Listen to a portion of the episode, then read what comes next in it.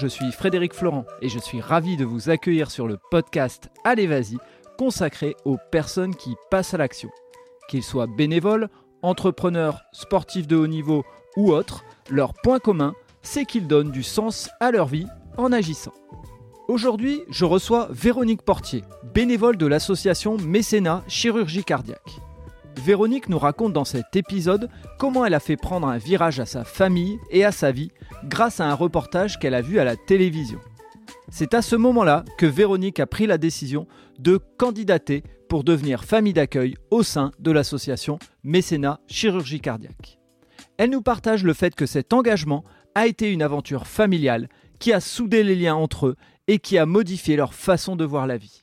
Je vous invite à découvrir cet épisode rempli de beaux moments et qui va droit au cœur. Je vous laisse avec Véronique. Très bonne écoute à vous. Et ben, en plus, c'est effectivement euh, Vincent de Aviation Sans Frontières qui nous a mis en relation. Euh, je suis avec Véronique, Véronique qui est bénévole euh, pour Mécénat Chirurgie Cardiaque. Bonjour Véronique. Bonjour Frédéric.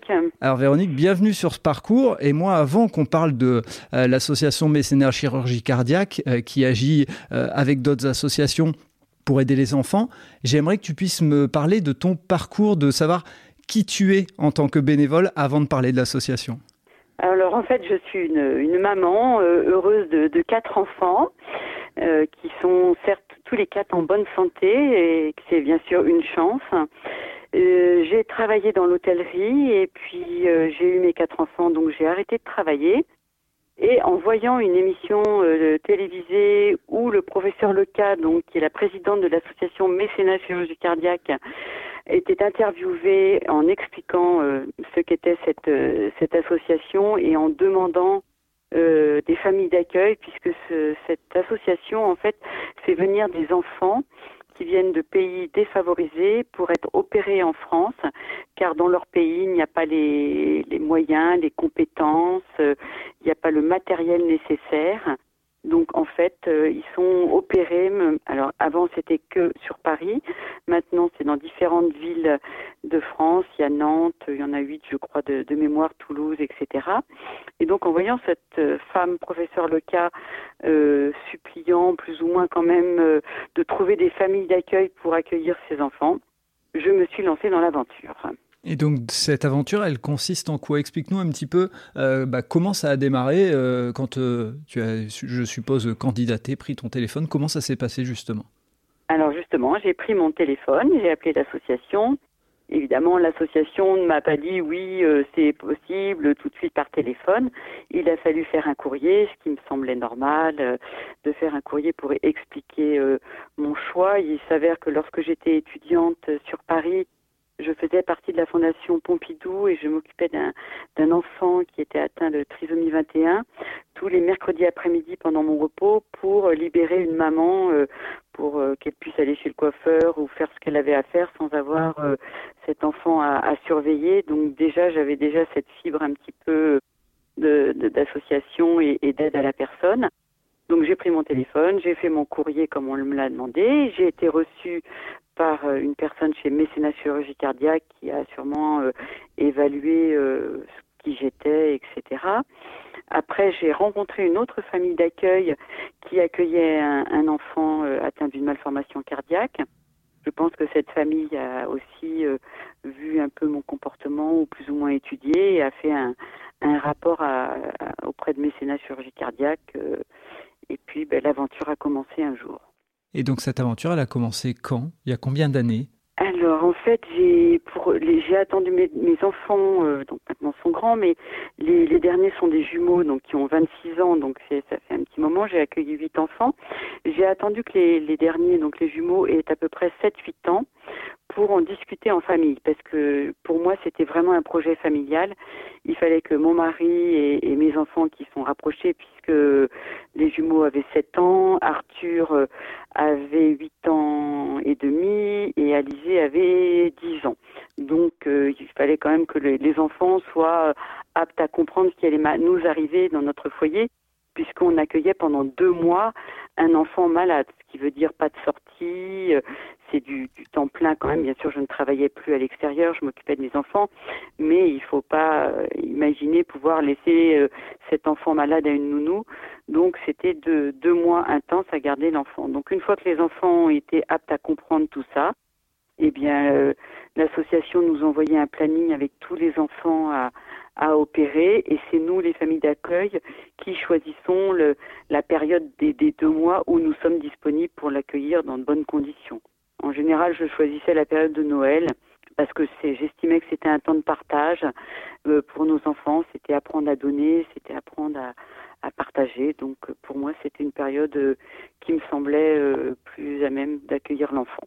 Et justement, euh, je suis intéressé moi de, savoir un petit peu quelles sont les réactions de, tes enfants, enfin à cette époque-là quand tu as commencé, puisqu'après ça devenait peut-être une habitude et tu nous en, tu nous en parleras après, mais quelles, étaient leurs, quelles ont été leurs réactions de 10 ans à 7 ans? Moi, je suis intrigué de savoir quelle est leur réaction pour eux. Sincèrement, ils étaient partants à 100% c'était, on allait à l'aéroport tous les six chercher l'enfant. Alors bien sûr, on avait tous sûrement l'homme dont moi en l'occurrence j'avais un peu d'inquiétude. Eux aussi ils me le manifestaient pas complètement, mais s'ils avaient, ils arrivaient à l'aéroport pour accueillir cet enfant, ils avaient tous pris un doudou, un jouet pour donner à l'enfant, sans que spécialement je le dise, ou on en a parlé. Alors c'est vrai que je me rappelle plus exactement de de tout, mais je sais que c'était euh, c'était vraiment un moment de joie, vraiment. Et les et les deux mois, même si ça n'a pas été toujours des parcours euh, faciles, parce que bien sûr il y a, des anecdotes plus ou moins euh, difficiles à vivre, mais sincèrement moi je dirais que c'est que du bonheur. Pour mes enfants aussi, puisque je pourrais vous le dire par la suite, ils ont continué à faire des actions pour mécénat, tellement ils ont été chamboulés de, de ce que nous avons euh, fait en famille. Et justement, est-ce que tu, as souvenir, euh, alors euh, comme tu le dis, c'est, assez éloigné maintenant, mais est-ce que tu as souvenir de, leur regard, de, de leur impatience de la première fois où vous avez accueilli un enfant? Ah oui, vraiment, c'était une impatience. Euh, le plus long pour eux, alors qu'ils restent pas longtemps hospitalisés, c'est le matin quand je, partais donc à l'hôpital pour que l'enfant soit opéré, puisqu'on partait le, matin euh, à jeun, euh, à la bétadine et tout. Et donc les enfants, bah, ils venaient pas avec moi, bien sûr, lorsque je déposais l'enfant. Mais l'impatience, c'était surtout d'aller voir dès qu'ils pouvaient voir l'enfant à l'hôpital ou au château des Côtes, là où ils allaient en convalescence après. Pour eux, c'était une impatience. alors souvent, on, l'avait 15 jours avant l'opération, puisqu'il y a tous les examens avant l'opération préopératoires qui sont obligés d'être faits dans, en France, puisque dans le pays, euh, évidemment, euh, c'est pas les mêmes, euh, que ce soit les prises de sang et autres, tout doit être fait avant avant l'opération. Donc c'était de l'impatience totale de voir de voir l'enfant à la maison et de voir comment il mangeait, parce qu'évidemment j'ai eu notamment cinq enfants du Laos, donc ben on mange pas spécialement avec des cuillères, des fourchettes, mais bon tout ça c'est c'est de la découverte, de l'impatience, de la joie, du partage. On apprend, à, ben, on leur apprenait à manger, on leur apprenait euh, plein de choses. Alors ils étaient d'accord ou pas d'accord, mais bon, on n'était pas là pour les, surtout pas pour les gronder et surtout pas pour faire des, voilà, pour faire le gendarme euh, par rapport à ça. Et, justement, je suis, euh, je suis intéressé par leur rôle au fur et à mesure qu'ils ont grandi, tes enfants, puisque au fur et à mesure, bah, au début, ils avaient des enfants du même âge qu'eux, et puis au fur et à mesure, ils ont grandi. Est-ce que je vais dire même pendant leur adolescence ou quand ils ont commencé à avoir 17, 18 ans, 20 euh, ans, ils continuaient à être des acteurs euh, euh, majeurs dans, dans le dans l'accompagnement? Tout à fait, 100%, vraiment majeur, 100% dans l'accompagnement, parce que vraiment tout, même même adolescents à 14 ans, les enfants bien sûr qui venaient de ces pays défavorisés connaissaient pas spécialement, alors à l'époque la Game Boy ou tous ces jeux télé, qui passait à la télé ou autre avec le, la PlayStation, voilà, je cherchais le nom, excusez-moi. Et euh, ben, les jumeaux passaient, ou Arthur passait un temps infini à leur expliquer, ils comprenaient très vite hein, d'ailleurs, comment euh, jouer à ce genre de jeu. Et puis Alizé, notre fille, ben, c'était plus le côté euh, maternel, avec, j'ai eu des filles et des garçons, donc avec les filles, ben, c'était des coiffures, j'ai des photos d'une petite laotienne, Namphone, dans la chambre d'Alizée, allongée sur le lit, en train de lire un magazine girl, alors qu'elle ne sait pas du tout lire bien sûr le français et qu'elle n'est pas du tout euh, à même de comprendre ce qu'il y a écrit. Mais bon, c'est pour dire que voilà, il y avait évidemment, ou alors elle voyait le maquillage, euh, bah, évidemment, elle souhaitait qu'on la maquille un petit peu, un peu de vernis sur les ongles avant, donc après l'opération, parce qu'on n'a bien sûr pas le droit. Ben, voilà, comme une, petite fille qui, qui suit une, une adolescente qui voilà qui se maquille. Donc on peut dire que c'était une aventure euh, familiale. Et, moi justement j'aimerais bien comprendre, euh, puisque tu viens déjà d'en parler un tout petit peu, mais essayer de euh, bien rebalayer, en quoi consiste le, la mission en tant que bénévole d'une famille d'accueil de A à Z? Tu as expliqué que vous alliez chercher à l'aéroport. Voilà, donc on a l'enfant vient bien sûr à notre domicile bien souvent ils ont ils ont très peu de bagages donc euh, bah il y a de l'entraide aussi dans moi là où j'habite dans l'Oise euh, j'étais limitrophe de Paris mais j'ai pu quand même accueillir ce qui était super puisque mon mari travaillait à Paris on avait la possibilité d'être sur Paris aussi. Donc dans l'Oise il y avait aussi euh, bah, les gens à qui j'ai dit que j'accueillais bah, m'ont prêté des chaises hautes des choses comme ça que j'avais peut-être pu ou des, des vêtements de l'âge de l'enfant et puis l'association également m'en prêtait. Donc on les accueille ils viennent à la maison. Donc on a tous les rendez-vous avant l'opération avec le professeur Leca d'ailleurs qui revoit si l'enfant, si la, le diagnostic fait dans le pays est le bon euh, arrivé ici. Donc le professeur Leca nous reçoit la famille avec, euh, avec l'enfant. Il y a tous les rendez-vous avant l'opération. On part bien sûr le jour de l'opération avec Mécénat qui nous explique bien sûr ce que nous devons faire. On, emmène l'enfant euh, soit à Necker, soit au Château des Côtes, soit au pardon à Marignane-Longue pour l'opération. Et puis l'enfant est opéré, on reste avec lui. Moi, j'allais voir, comme toutes les familles, souvent l'enfant euh, tous les jours. Il reste pas longtemps hospitalisé parce que bon, c'est un coût puisque une opération coûte entre 12 000 et 14 000 euros. Donc c'est c'est un coût quand même. Nous, bien sûr, les familles d'accueil, on, ne paye pas l'opération. C'est des mécènes ou, ou d'autres actions qui sont faites. Mais bon. Et puis une fois que l'enfant est opéré et va mieux, il va au château des Côtes en convalescence. Donc là, c'est pareil, ben, on va le voir tous les jours. Donc là, nous, mes enfants avaient le droit de venir. Donc ils viennent le mercredi, puis sûr, parce que les autres jours, ils étaient à l'école. Et puis après, ben, l'enfant revient à la maison. Donc là, c'est que du bonheur parce que ben, il arrive, il est essoufflé, il n'est pas bien. Euh, dans son, quand il arrive de son pays, et une fois qu'il est opéré et que la convalescence est plus ou moins terminée au château des Côtes, et ben, il arrive, euh, il est en pleine forme, il joue au ballon, il nous reconnaît plus puisqu'on est allé le voir tous les jours. Et ça y est, c'est les bons moments qui passent. Donc euh, ben, là, il y a une connivence, une complicité. Euh, maman, papa, puisqu'ils entendent nos enfants nous appeler maman, papa, donc ils nous appellent maman, papa. Après, il y a des phrases qui revenaient souvent où je leur disais euh, à chaque enfant, à chaque fois, euh, on met ses chaussures, on va à l'école, parce qu'on allait à l'école chercher nos les quatre enfants. Et donc systématiquement, même s'ils comprenaient pas la langue, ben, les phrases que je répétais, ils mettaient les chaussures, etc. Et puis après, il y a tous les rendez-vous aussi euh, post-opératoires. Et puis ben, une fois qu'ils sont guéris, ils repartent dans leur pays. Et comment ça se passe justement ce, je dirais, ce déchirement? C'est terrible nous on l'a vécu, même si on sait très bien que bah, c'était notre rôle. Ils ont des parents, ils doivent retourner dans leur pays, c'est normal. Et c'est vrai que vraiment, la séparation est très très difficile. Il y a même un, directeur d'un laboratoire qui, payait l'opération en partie d'une petite que nous avons accueillie.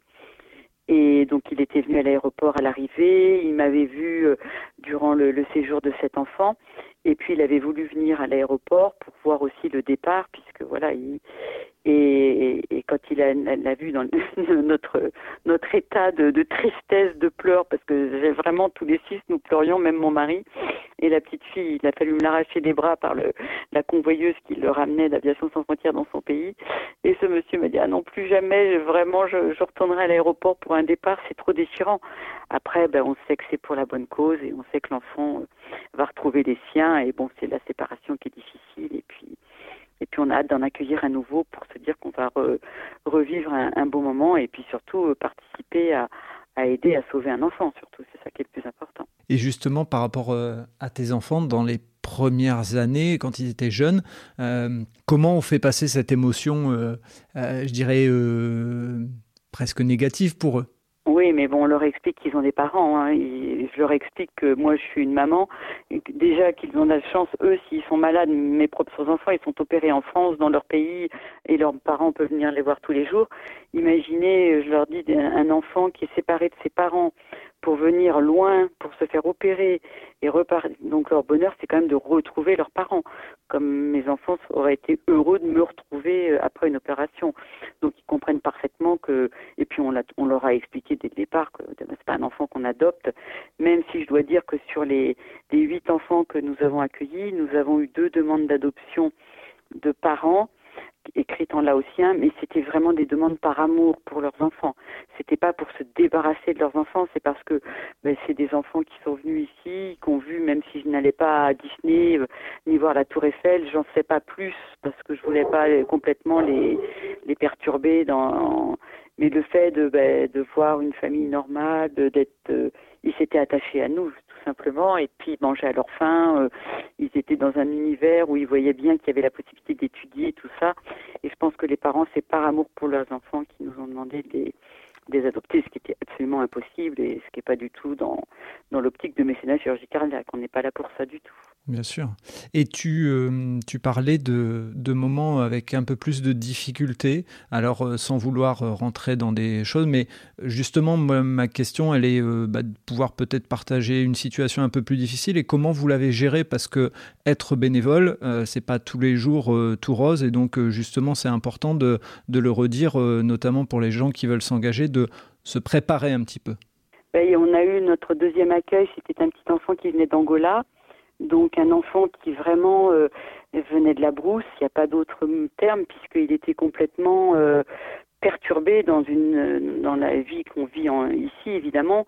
Donc bah, il sait ses besoins dans la maison là où il était puisque les toilettes il comprenait pas. Chez lui euh, il ouvrait la porte et puis s'il y avait une porte euh, dans la voiture. Alors bien sûr j'étais obligée tous les jours d'aller chercher mes enfants à l'école donc l'enfant venait toujours avec moi.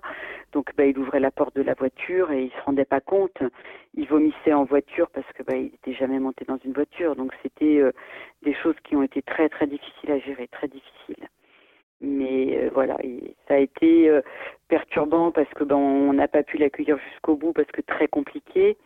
Et ben, il est allé au château des Côtes, il a été opéré et en fait il est allé au château des Côtes plus vite euh, et c'est eux qui l'ont pris en charge plus que moi en tant que famille d'accueil. Ce qui a été très difficile pour nous, la famille, de se dire que nous n'étions pas capables. Alors bien sûr le professeur Lecam a, m'a gentiment écrit en m'expliquant que voilà, ça pouvait arriver, que c'était un enfant euh, bah, qui était euh, sans repère, sans rien, complètement perdu, complètement. Et justement, moi, j'admire les bénévoles pour ça. Euh, quand on vit cette difficulté, qu'est-ce qui donne envie de dire bah, je vais, vais reprendre un autre enfant? Je voulais pas vivre sur un échec. Donc euh, pour moi c'était important de, reprendre, c'était le deuxième. Donc euh, je me suis dit je, reprends un troisième parce que on se sent, je me sentais euh, triste de pas avoir géré cet enfant et je me dis non, il faut qu'on, bah, on en a reparlé en famille et tout. Et la première petite fille était aussi une petite fille d'Angola. Et ça s'était très bien passé. Bon, elle avait une petite complication. Il avait fallu qu'elle soit réhospitalisée, mais euh, on a géré sans problème. même si on a eu un petit peu peur, mais ça s'est bien passé. Et donc on, a pris une troisième qui était une. Alors là, je vais pas dire que c'est avec elle que je suis le plus attachée parce que je les ai tous aimés. Mais elle, elle avait trois ans et demi. Cette petite, c'était une petite laotienne, la première du Laos que, j'ai eue. Et c'était... Euh, c'était une poupée de porcelaine et, qui était mais d'une tendresse. C'était mon petit singe, elle était très menue, toute petite. Je l'avais toujours dans mes bras, elle quittait pas mes bras. Elle dormait dans la chambre des, jumeaux parce qu'elle en avait décidé ainsi. Parce que bon, au début, je les mettais dans notre chambre à côté de nous et puis euh, elle me réveillait souvent la nuit pour un biberon. Bon, c'est pas grave. Je, me suis dit, même à trois heures et demie, normalement tu bois plus de biberon, ma cocotte, mais c'est pas grave. et puis à un moment donné, elle a voulu elle, dormir comme les enfants dans la chambre des jumeaux. Et puis alors là, c'était le bonheur. Donc elle, euh, les jumeaux lui lisaient une histoire le soir, même si c'était pas, elle comprenait pas non plus, mais c'était un moment de partage aussi. Et puis, puis voilà. Après, elle allait dans la chambre d'Alizé, bah, évidemment pour faire euh, la coquette, pour prendre les bijoux d'Alizé, pour essayer de jouer, euh, voilà, à la petite fille. Arthur, le, deuxième, lui, c'était plus le sport. Donc lui, il a, il a fait beaucoup plus de choses avec les, les garçons, donc bah, le tennis, le foot, jouer au ballon, voilà, des, des, choses avec d'autres enfants. Mais c'était important et cette troisième a été euh, un vrai bonheur, une vraie tristesse aussi lorsqu'elle est repartie. Et, et, puis voilà, puis on a continué, on a continué jusqu'à temps que je reprenne une activité, euh, euh, voilà, et c'est pour ça que ben, j'ai arrêté au bout du huitième enfant puisque j'ai retravaillé. D'accord. Et aujourd'hui, est-ce que parmi ces enfants, l'association garde contact et vous avez des nouvelles ou alors c'est une action, vous avez les souvenirs et puis il n'y a, plus de, a plus de nouvelles? Alors nous, on a eu déjà beaucoup de chance parce que j'ai pu aller au donc j'ai accueilli sur les huit enfants cinq enfants du Laos et nous avons eu le bonheur d'aller au Laos euh, avec nos quatre enfants, retrouver quatre des cinq enfants puisque le cinquième je l'avais pas encore accueilli donc euh, je pouvais pas le quatre des, des donc des cinq euh, Laotiens qu'on a accueillis les voir dans leur pays. Et ça, j'ai, on a vécu, euh, voilà, je, j'en pleure encore euh, des années après. Euh, on en a la chair de poule puisque est allé dans, les maisons de ces enfants-là, qui étaient des pauvres maisons en bois. et vous avez toutes les photos de nous dans la maison qui sont des photos jaunies. Elles n'ont pas été mises la veille de notre arrivée, hein, parce qu'il y a un référent dans le pays quand même. Donc on avait prévenu le référent dans le pays puisqu'on avait un, une interprète pour pour gérer bien sûr tout ça. Et donc là, les les enfants étaient au courant que nous venions. Il y a quand même un petit garçon qui est venu avec son papa euh, en bus, qui a mis, euh, je sais plus, 18 euh, heures de bus pour venir nous voir à Vientiane, la capitale là où nous étions, puisqu'on ne pouvait pas faire, on n'a pas fait tout de la hausse, donc lui était le plus loin, et donc il est venu nous retrouver après 18 heures de bus. Bon, c'est une émotion qu'on ne peut même pas imaginer. Donc voilà, j'ai pu les revoir grâce à, à ce voyage. Et sinon, il y a une des petites laotiennes, Yen, qui était la quatrième ou la cinquième, pour qui on a payé la scolarité parce qu'elle était vraiment très très très très défavorisée. Donc le mécénat chirurgie cardiaque avait mis, a mis en place un parrainage. Donc du coup j'ai on a parrainé euh, cet enfant. Donc on recevait les, les bulletins euh, scolaires et puis euh, des référents français qui allaient souvent au Laos nous ramenaient les bulletins de notes avec des photos. Donc ça c'est super. Et puis il y a deux enfants, dont un faune qui a maintenant euh, 19 euh, ans, qui est que je suis, qui est, qui est, sur Facebook et qui me met toujours euh, des mots, maman, maman, je t'aime. Alors en français maintenant, elle parle anglais, mais bon, elle prend les traducteurs, etc. Euh, maman, je veux revenir en France, etc. Alors elle est revenue, on l'a fait revenir une fois lorsqu'elle avait 7 ans, 8 ans, puisque mon mari, dans son activité professionnelle, avait fait euh, un, événement où on avait récolté de l'argent pour mécénat chirurgie cardiaque. Et donc, euh, à nos frais, on avait fait revenir euh, pour le bonheur de la retrouver. 15 jours, elle était revenue ici. Moi, j'avais pris 15 jours de vacances dans mon activité professionnelle pour pouvoir l'accueillir. Et on avait fait cet événement avec cette petite pour pour récolter. Euh, alors j'avoue que j'ai plus souvenir combien nous avions récolté, mais une belle somme pour, pour opérer un autre enfant. Waouh, bravo, bravo. Non, pas bravo. Voilà, c'était, on avait la chance de pouvoir le faire et on l'a fait avec des partenaires et c'était super. Et, et c'est quoi justement les actions qui se mettent en place pour euh, euh, récolter des dons en plus du mécénat. Alors euh, peut-être que tu peux nous expliquer un petit peu, euh, les, si tu sais, hein, les sources de financement de mécénat chirurgie cardiaque. On sait qu'il y a des mécènes, donc euh, des gens qui amènent beaucoup d'argent. Oui, il y a des mécènes, hein. bah, des événements sportifs. Il y a, sur le Tour de France, on le voit beaucoup, mécénat chirurgie cardiaque. Il y a la voile aussi avec... j'ai un trou de mémoire, je suis désolée. Pas grave. Euh, le vent des globes, voilà. Le vent des globes, il y, a, y, a, des gros gros événements maintenant qui sont faits. Alors moi, euh, à ma petite échelle, j'ai fait beaucoup de cross dans les écoles, euh, des écoles dans, la, dans notre région. je suis en relation avec Lidwin qui s'occupe des écoles et on essaie de, de faire des bolderies, des opérations bolderies, donc des crosses. Euh, Alors quand tu dis des actions bolderie, e, e, explique-nous. C'est-à-dire que, oui, excusez-moi, pour la période de carême, hein, dans les écoles bien sûr euh, privées catholiques, les enfants euh, le vendredi saint mangent un, bol de riz et l'argent de, la cantine est reversé pour mécénat chirurgie cardiaque. D'accord, c'est une belle action. C'est une belle action et ça, implique aussi les enfants, c'est bien de leur expliquer. On fait des crosses, c'est-à-dire que dans les écoles, il y a souvent un cross qui est fait et donc, euh, bah, moi, systématiquement, il est évident que quand mes enfants étaient euh, dans, dans euh, alors au Saint-Esprit à Beauvais en l'occurrence, il y a un cross organisé et tous les jours, il y avait une cagnotte en fait où les enfants donnaient et je mettais tous les jours, alors c'était Namphone, justement, celle de trois ans et demi, j'étais allée dans l'école avec elle et j'étais passée dans toutes les classes avec l'enfant, ce qui est tellement beaucoup plus parlant quand l'enfant est présent et quand l'enfant est là pour euh, visuellement, pour euh, on, sait qu'on donne pour cet enfant. Et donc, et tous les jours, je mettais une photo d'elle, parce que je pas tous les jours à l'école avec la petite, puisque là c'était plus loin, ils allaient en bus à l'époque, les enfants. Et on mettait, donc les enfants faisaient le, le lien, une photo de, de Namphone à la maison que j'imprimais, etc. Donc il y a plein de moyens de, de faire des actions. Euh, là dernièrement, il y a une agence euh, où je suis passée dans une école euh, pour parler de mécénat et il y a un des enfants qui a expliqué à ses il avait il a 7 ans l'enfant. Hein.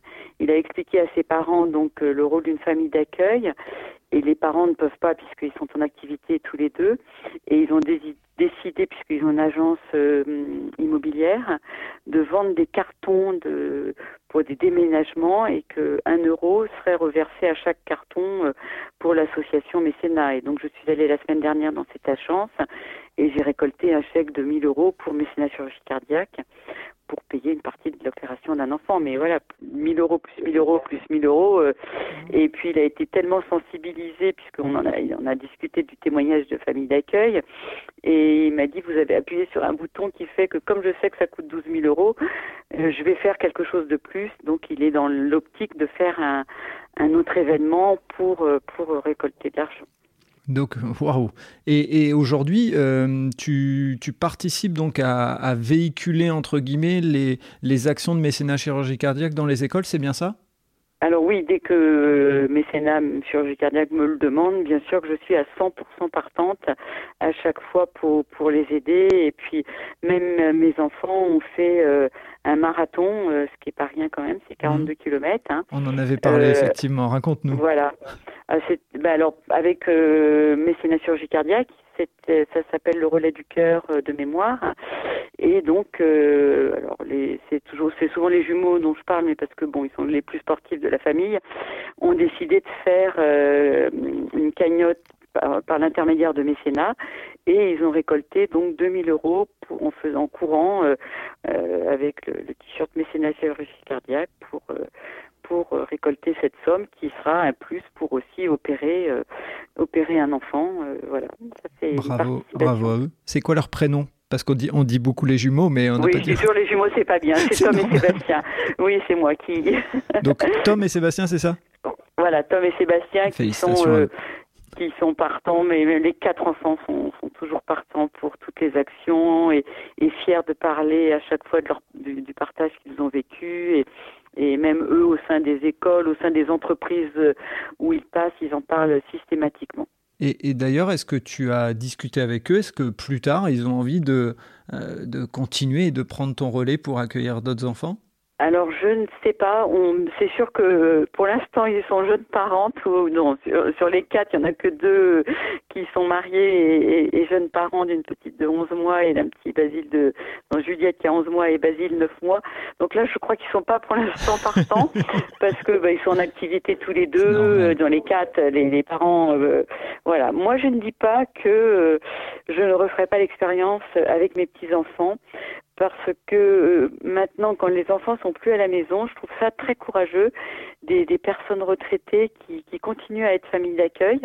Donc moi, je suis pas retraitée, je suis toujours en activité, mais euh, je me dis que quand il y a les enfants qui sont à la maison, c'est porteur quand même un enfant avec un, un enfant euh, qui arrive, puisque ben, ça fait une, fratrie, je dirais. Bon, moi j'en ai quatre, ça fait une fratrie de cinq, et c'est génial que ce qu'un enfant qui se retrouve tout seul à la maison, je, je, je sais pas, je me dis peut-être qu'il s'ennuierait avec nous. Donc euh, bah, quand mes petits enfants seront peut-être un peu plus grands, euh, si j'ai la chance d'être encore euh, en pleine forme, bah, je ne dis pas que je, je réitérerai l'expérience. Tu es dans la transmission à tes enfants, à tes petits enfants, c'est ouais, mes petits enfants, je trouve que c'est important, mais ça je leur expliquerai. Ouais, c'est une belle manière de transmettre. Alors moi, moi j'ai une question sur sur les dons, les personnes donc tu viens de l'expliquer, on peut mettre en place des actions euh, pour récolter de l'argent. Est-ce que les gens, euh, naturellement, peuvent faire des dons, je suppose, à mécénat chirurgie cardiaque? Bien sûr, bien sûr, et c'est déductible euh, également des impôts. Donc, euh, au contraire, il faut aller sur le site de mécénat chirurgie cardiaque et euh, vous avez tout en place, faire un don. Il n'y a aucun, au contraire, au contraire, je sollicite beaucoup de monde à, faire des dons pour cette belle action et, pour sauver un enfant. C'est quand même, on a cette chance nous en Europe de pouvoir avoir nos enfants opérés du cœur facilement et c'est d'essayer en tant que parent se dire qu'on laisse un enfant mourir parce qu'il peut pas être opéré dans le pays, dans le pays, c'est quand même très douloureux. Donc au contraire, donner, donner. Merci pour ce message. Et, une autre question, parce qu'on peut donner avec de l'argent, mais imaginons, euh, je suis euh, une famille et puis euh, je me dis qu'effectivement j'ai peut-être un peu de temps devant moi parce que j'ai envie de redonner du sens à ma vie, j'ai envie de m'engager pour être famille d'accueil. C'est c'est quoi les critères aujourd'hui? Est-ce qu'il y a des choses qui ont changé par rapport à, il y a quelques années? Parce que je me doute que le monde évoluant, il y a peut-être eu des évolutions. Alors non, je, alors j'ai fait une demande de, nouveau pour être famille d'accueil euh, il y a un an, juste avant le Covid, parce que voilà, j'avais la possibilité d'avoir un créneau de temps d'accueillir. Donc j'ai refait quand même euh, normal, hein, l'entretien et autres. Et euh, ça a été validé. Bon, il y a eu le Covid, il y avait moins d'enfants à venir, donc ben, malheureusement, je n'ai pas eu d'enfants. Mais bon, c'est pas c'est pas malheureusement parce qu'il n'y a pas d'enfants opérés, c'est malheureusement parce que les, frontières étaient bloquées. Mais euh, je ne crois pas qu'il y ait de critères. Alors là, il faudrait vraiment se renseigner auprès de mécénat. Mais euh, voilà, à part être proche de la de la ville où doit être opéré l'enfant. Donc il y a huit villes, je crois, en France, qui tout est noté sur sur le site qui est très très bien fait. Donc euh, voilà. On mettra les notes dans, dans... enfin on mettra les informations dans les notes du podcast pour être sûr que les personnes qui ont envie et puis on, on renverra aussi aux différents euh, différents mails qui auront été validés. Euh, ce, que, ce que juste tu peux nous préciser, c'est qu'il faut une durée de, de, disponibilité d'à peu près deux mois. C'est ça ce que tu disais? Tout à fait, deux mois. Ouais, en général c'est deux mois. Moi j'ai une petite fille qui a attrapé un microbe supplémentaire à la jambe, qui a dû être réhospitalisée une semaine à Necker. Ah, c'était aussi un moment douloureux. Mais euh, voilà, bon bah ça peut être deux mois et demi si, si malheureusement il y a complications. Mais il y a des familles relais aussi, donc euh, mmh. parfois si la famille a bah, une obligation euh, de dernière minute pour X raison, il y a toujours une autre famille bénévole qui prend le relais d'accueillir l'enfant. Ok, et tu me confirmes aussi que euh, je pourrais, euh, comme on le disait tout à l'heure, avoir euh, une année devant moi parce que je suis en train de réfléchir à mon avenir ou autre. Je peux être une fois ou deux fois famille d'accueil et après, il n'y a pas d'obligation, c'est ça? Ah non, il n'y a aucune obligation. Non, non, y a, non.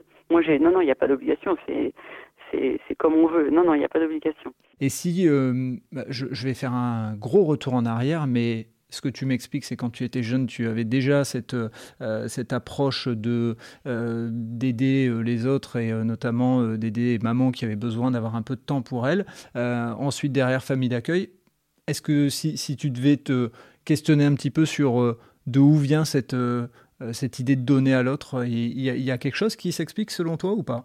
Ben non, parce qu'on m'a posé la question dernièrement et je n'ai pas eu la réponse parce que j'ai eu une enfance heureuse. J'ai, c'est peut-être ça en fait. J'ai eu la chance, j'ai des parents merveilleux, j'ai une famille, un frère, une sœur, euh, vraiment une famille de rêve. Maintenant, euh, ben, des enfants, un mari, euh, etc.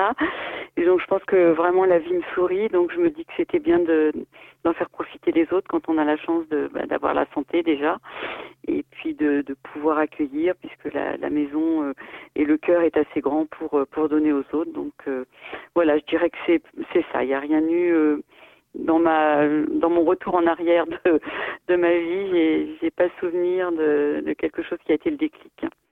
Eh bien, tu sais quoi, j'ai rien envie de rajouter à ça parce que c'est magnifique de terminer là-dessus. C'est euh, un, superbe, un superbe message de tout ce que tu viens de, euh, de nous expliquer sur, euh, sur le bénévolat, sur le fait de donner aux autres, sur la transmission, sur le fait d'impliquer la famille et, et, ces beaux moments d'émotion. Donc j'espère que ça donnera envie à certaines personnes de s'engager, au moins de, de, faire des actions parce que moi je trouve ça encore mieux de faire des actions qui ramènent de l'argent à l'association parce qu'au moins on agit, et on regroupe des gens et on crée du relais, du lien et autres. Et donc ça, c'est, plutôt pas mal. Donc euh, bah, j'ai envie de terminer là-dessus, sauf si toi, tu, veux rajouter quelque chose. Non, bah écoutez, je suis, écoute, je suis ravie d'avoir euh, cet entretien. Je crois qu'actuellement, ils sont en recherche de familles d'accueil. Donc, euh, ça peut être aussi un message à, passer, voilà. Eh bien, donc, euh, avis aux auditrices et aux auditeurs, si vous voyez que vous avez une fenêtre devant vous euh, quelques mois euh, parce que vous êtes en réorientation professionnelle et que pour l'instant vous vous posez des questions ou autre, ça peut être la bonne occasion de, de, faire une bonne action et vous l'avez vu en plus, euh, ça peut resserrer les liens familiaux, donc, euh, euh, donc vraiment n'hésitez pas. Je, je prends note de ce message et j'hésiterai pas à le relayer. en tout cas, Véronique, merci. pour ta disponibilité, merci pour ce bon moment que je viens de passer. Je suis un égoïste et je, je profite de ces moments. J'espère que d'autres seront égoïstes comme moi et prendront leurs écouteurs et écouteront ce podcast avec plaisir. Moi, j'ai passé un très bon moment et je te dis bravo pour tout ce que tu as fait et tout, tout, ce que la famille, ta famille a fait, tes enfants ton mari et, toi. Donc euh, bravo, on a besoin de gens comme, euh, comme vous. Donc merci beaucoup. Merci beaucoup Frédéric. Merci, à très bientôt. Et voilà, c'est terminé pour ce nouvel épisode. J'espère que vous avez apprécié cet échange avec Véronique et pour en savoir plus, rendez-vous sur les notes du podcast. Si vous avez aimé cet épisode, n'hésitez pas à vous abonner et surtout à laisser un commentaire sur votre plateforme d'écoute, ça aide à faire connaître le podcast. Pour ceux qui ne savent pas, j'ai lancé un autre podcast sur le voyage qui s'intitule Loin de chez soi. Il est disponible sur Acast, Apple Podcast, Spotify, Google Podcast et bien d'autres. Je vous dis à vendredi pour un prochain épisode d'Allez Vas-y et d'ici là, portez-vous bien.